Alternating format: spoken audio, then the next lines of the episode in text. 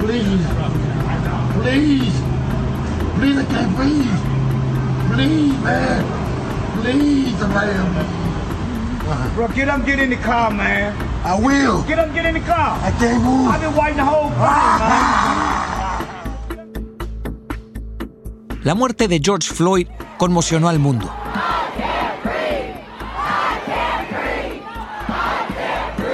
El video del agente Derek Chauvin con su rodilla en su cuello por 8 minutos 46 segundos despertó la indignación y el estallido social. George Floyd tenía 46 años. Un lunes fue a comprar cigarros en Minneapolis, Minnesota. En la tienda llamaron a la policía, dijeron que pagó con un billete falso. La policía llegó y el arresto tuvo una serie de irregularidades que terminaron con el fallecimiento de Floyd. Siguieron días de protestas consecutivas en todo Estados Unidos, reclamos de justicia y un grito de alto al racismo.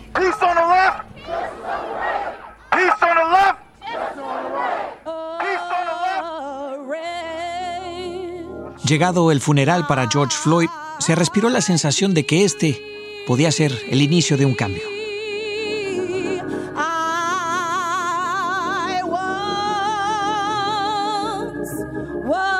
Soy Julio Vaqueiro y esto es Yo estuve ahí, el podcast de Noticias Telemundo.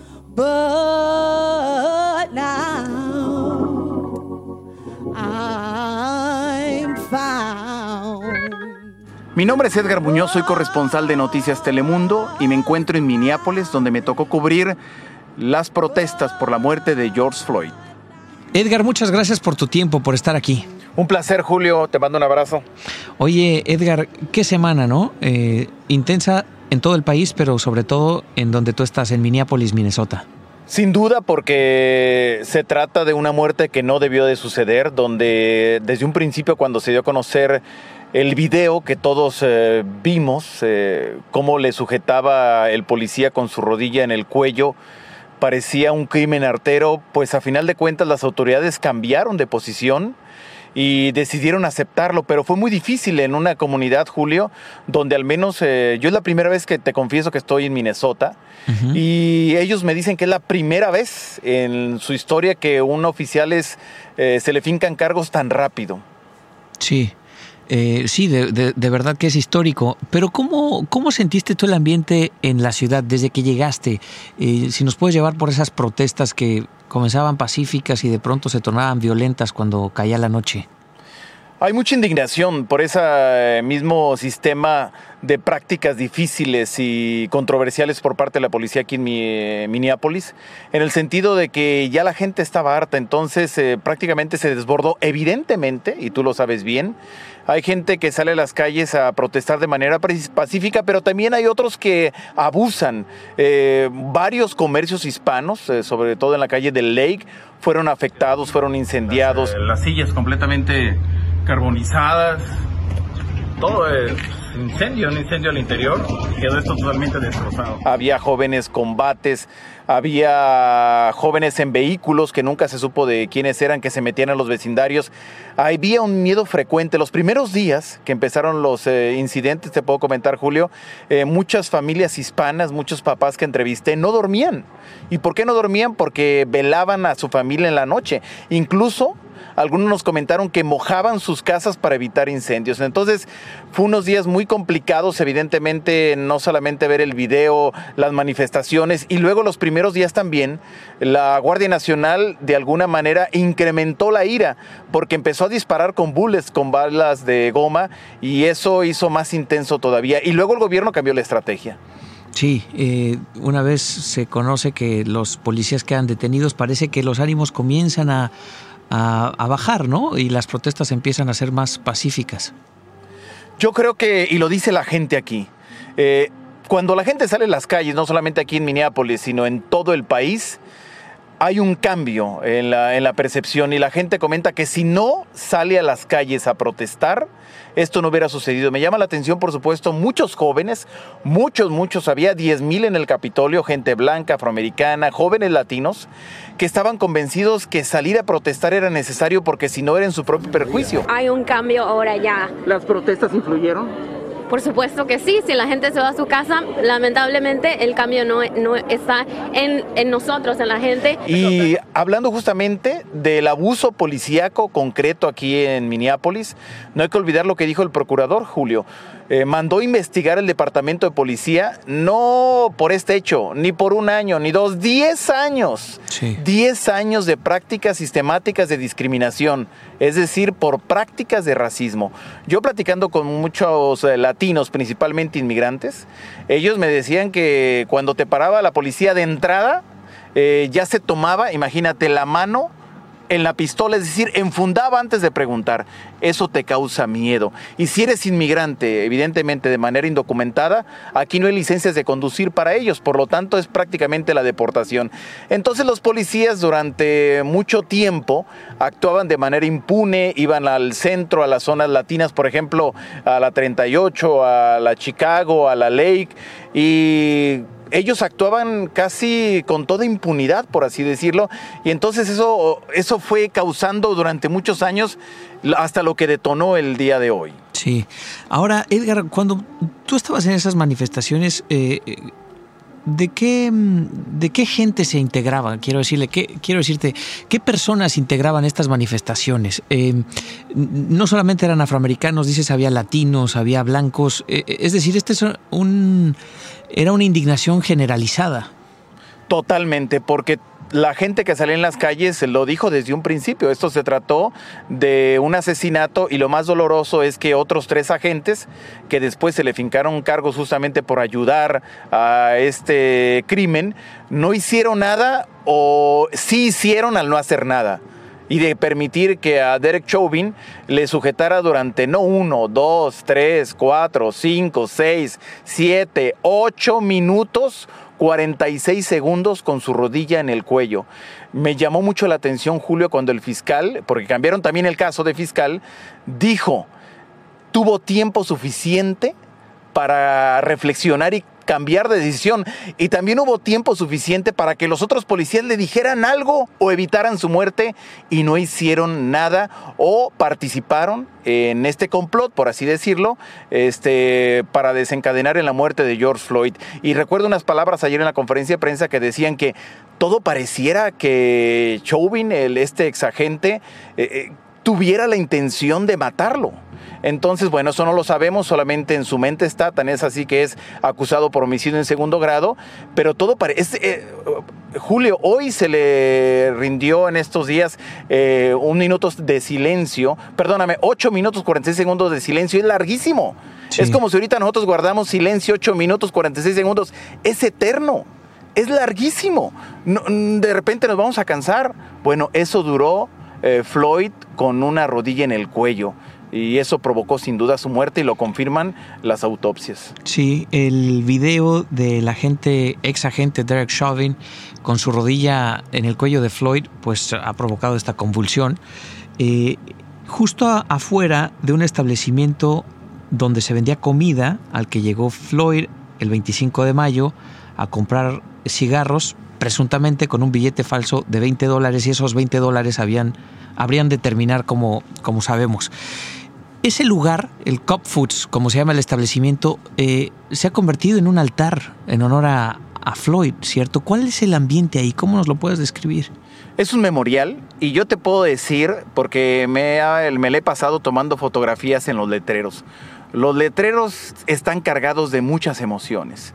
Uno me gustó, donde se una mira yo me imagino que es una un niñito de cuatro o cinco años no llega a seis años que tenía el típico monito con su carita y sus palitos que eran las manitas o sus piecitos y hasta escribió mal George decía George Floyd no no lo escribió muy bien uh -huh. imagínate un niñito de esa edad hasta claro eh, letreros más fuertes de I can breathe I Can Breathe, el lema que se ha vuelto justamente en esta calle 38 y Chicago, hasta defendamos los derechos de los afroamericanos, muchos eh, emblemas. Hay un, otro letrero que me llamó la atención, el próximo puede ser mi hijo, y declaraciones de hispanos que me decían, es que yo me veo reflejado en Floyd, porque yo podría ser él. Esta vez se siente verdaderamente la paz, no hay violencia y muchos jóvenes están celebrando un poco lo que está aconteciendo y los cargos que se le han presentado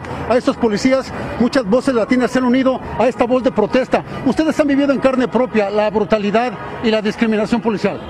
Sí, sí, no es justo que están haciendo todo eso la policía. Ya es tiempo que la comunidad latino y afroamericana se junten, um, que se junten, porque siempre lo pasa a nosotros, a la, comunidad más baja, a los latinos y los afroamericanos. Ustedes son hermanos, son estudiantes y constantemente son detenidos. Sí, constantemente desde pequeños. Ha pasado a mí, a mi papá, a mi hermano, a todos y es, es una justicia. Y es cosa que ya estamos hartos. La gente necesita que saber qué es lo que está pasando y esto es lo que está pasando. Ya la gente está hablando y esto es, esto es el caso de eso, y necesita que parar ahora. Entonces, eh, este lugar que se ha convertido en memorial han llegado de todo, flores, veladoras, nuevos murales. Este, la gente sigue y sigue aquí. Eh, yo no sé en qué momento esto, como en otros, eh, lamentablemente, otros acontecimientos ha pasado, esto se va a levantar. Prácticamente eh, la muerte de Floyd sin duda, y tú consideras conmigo, sí hay un cambio de posición. Eh, el primer paso que lograron el camino a la justicia es el cambio de posición del gobierno que pensaba que esto iba a pasar rápido y no es así. Sí, ahora todo está ocurriendo, Edgar, en el contexto de una pandemia, después de eh, meses de confinamiento por el COVID-19. Eh, ¿Dirías que ese encierro, esa crisis económica, ese desempleo, derivan también en un estallido social como el que has visto tú en las calles de, Minneapolis, además de la indignación por la brutalidad policíaca, pero es una combinación eh, pues perfecta, ¿no? Para, para una crisis de este tamaño. No lo creo en el caso de Minneapolis, de verdad, Julio. En, en, otras entidades puede ser, pero yo no veo que la gente encerrada por el COVID haya provocado esto. No, son asuntos más profundos. Es eh, la discriminación, los abusos sistemáticos, un eh, sindicato de policía eh, totalmente abusivo que se protegía las leyes. Porque quiero comentarte, aquí está muy marcado dónde vive la gente. por ejemplo, esta área donde está el memorial es mucho comunidad latina con afroamericanos y la gente blanca vive en los suburbios y la mayoría de los policías son de los suburbios, la mayoría de los policías son blancos. Entonces, eso, o sea, más que todo eso, que obviamente no es el primer incidente y eso detonó la ira. Eh, más que yo digo que la presencia de la gente o resguardada por el coronavirus. Sí. Em, Edgar, el, eh, el momento en el que las autoridades anuncian que se elevan los cargos contra el agente Derek Chauvin, el que tenía la rodilla sobre Floyd, y que los otros tres también eh, quedarán detenidos, eh, pues es un momento que también cambia el ánimo, supongo, en las calles de Minneapolis ayudó mucho a la familia, ayudó mucho a la familia. Yo recuerdo cuando vino aquí Terrence Floyd diciendo que los disturbios, el robar cosas, porque sí robaron aquí en el Target, en otras tiendas, varios, por cierto, comercios hispanos fueron afectados, varios restaurantes que quemaron completamente, una estación de radio, incluso un canal de televisión, quedó hecho nada, hecho cenizas. Este eso eh, influyó mucho en que la familia decía que eso no va a revivir la vida de Floyd. What are y'all doing? What are y'all doing? Y'all doing nothing. Eso influyó demasiado. Entonces bajó el tono, el ánimo eh, y quizás esos rijosos, porque sí lo sabía, pues se calmaron. Y también la autoridad cambió la estrategia. Sacó a la Guardia Nacional, metió la policía local y en lugar de atacar, permitió, por ejemplo, la presencia de los manifestantes en este memorial. Ya no disparaba, incluso a nosotros nos tocó que eh, estaba una barricada de la Guardia Nacional y cuando tú te acercabas, lo primero que hacía es que te apuntaban te apuntaban, entonces decías, espérate, o sea, todavía ni llego, ya me apuntas. Bueno, muchos periodistas resultaron víctimas de, sus ataques, incluso te puedo mencionar, una fotógrafa perdió el ojo en los disturbios. Entonces eso te habla de la gravedad este, de lo que pasó aquí. Entonces la familia ayudó para que eso se distensara y sin duda sin duda, de alguna manera, eh, cargar eh, cargos, eh, perdón la, repetición, endurecer los cargos contra los, los policías, detenerlos a todos, también, también esto facilitó que la gente no se fuera tan agresivo nuevamente en las calles. Ahora, queda ver todavía, Edgar, que la justicia efectivamente llegue, ¿no? Ah, están los cargos, pero habrá que ah, ver qué ocurre en, el juicio, ¿no? ¿Cuál es la expectativa? ¿Cuál es ese, ese sentimiento que hay en Minneapolis? Bueno, el sentimiento, te voy a decir por parte de los líderes, es que esto sí tiene que cambiar. Esperan justicia real. Evidentemente será un proceso largo, así lo dijo el fiscal. Este, sobre todo para los que vieron, los policías, los tres agentes que vieron cómo se sometía George Floyd y no hicieron nada o permitieron que Derek Chauvin permaneciera durante ese largo tiempo con la rodilla, ellos quizá este, pueden luchar un poquito más para poder salir, pero no sé qué tan fácil será. Este, la gente espera justicia, que se aplique eh, de verdad y que esto no se vuelva a repetir. Todo dependerá de la gente y te repito, ellos consideran que el salir a las calles cambió al gobierno y yo creo que no van a dejar las calles para que esto vuelva a ser lo mismo. Eso es lo que no quieren que se repita. De todo lo que ocurrió en estos días en Minneapolis, ¿qué dirías tú que es lo más eh, representativo? ¿Qué, ¿Con qué imagen te quedas? Yo con la imagen de la gente en las calles. De, te voy a decir, de 10.000 jóvenes que estaban en el Capitolio, universitarios, entre ellos eh, latinos, que decían, tenemos que salir a las calles para que esto cambie, no queremos un país así. Y me quedo con Arnold, eh, un chico que entrevisté. Aquí estoy junto a mis amigos afroamericanos. Estamos todos juntos, juntados, para que ya no maten a los afroamericanos. Que estaba a un lado de las tanquetas y le pregunto, oye, ¿qué traes en tu brazo? Veo en tu brazo un número, ¿de qué se trata ese, teléfono? Ah, ese número es para que si me arrestan, aquí puedo llamarle a mi mamá o a unos que me sacan. Ya. Aquí lo tengo también. Es el teléfono de mi mamá. ¿Por qué? Es que si me detienen, así le hablan a mi mamá. ¿Y quién te trajo? Pues mi mamá. ¿Te fijas? Sí, sí. O sea, adolescentes jóvenes que participaron en las protestas y con esa imagen yo me quedo más que con los disturbios, que claro, fue gravísimo, afectó a mucha gente, pero que los jóvenes están convencidos que ya no deben continuar actitudes racistas, que esto debe cambiar completamente. Eso es el, el nuevo espíritu, Julio. Eso, con eso me lo llevo yo este, con esa disposición, con esa lucha de que esto ya no siga igual, porque eh, el país no puede seguir con estos extremos, y más que una raza se sienta superior a la otra por el solo el color. Totalmente. Ojalá, Edgar, que estos días eh, sirvan para, para que esa lucha comience y, y, se logre el cambio. Yo te agradezco mucho el tiempo y por llevarnos a las calles de Minneapolis. Muchas gracias. Al contrario, Julio, te mando un gran abrazo de verdad y de verdad este espíritu guerrero de estos eh, jóvenes se extienda en todo el país porque yo sí estoy convencido que guardar silencio o no hacer nada también afecta. Edgar, gracias por estar ahí. A ti, Julio, un abrazo, gracias. La muerte de Floyd puede marcar un antes y un después. La detención de los policías involucrados es el principio de la justicia. Pero la lucha por terminar con siglos de racismo en Estados Unidos es todavía muy larga. Gracias por estar ahí. Hasta la próxima.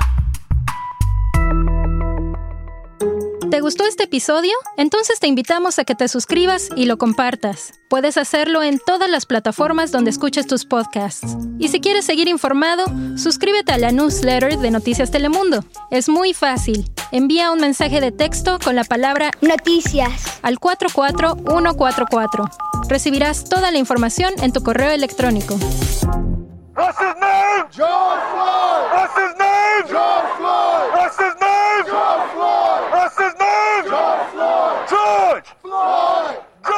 Oh!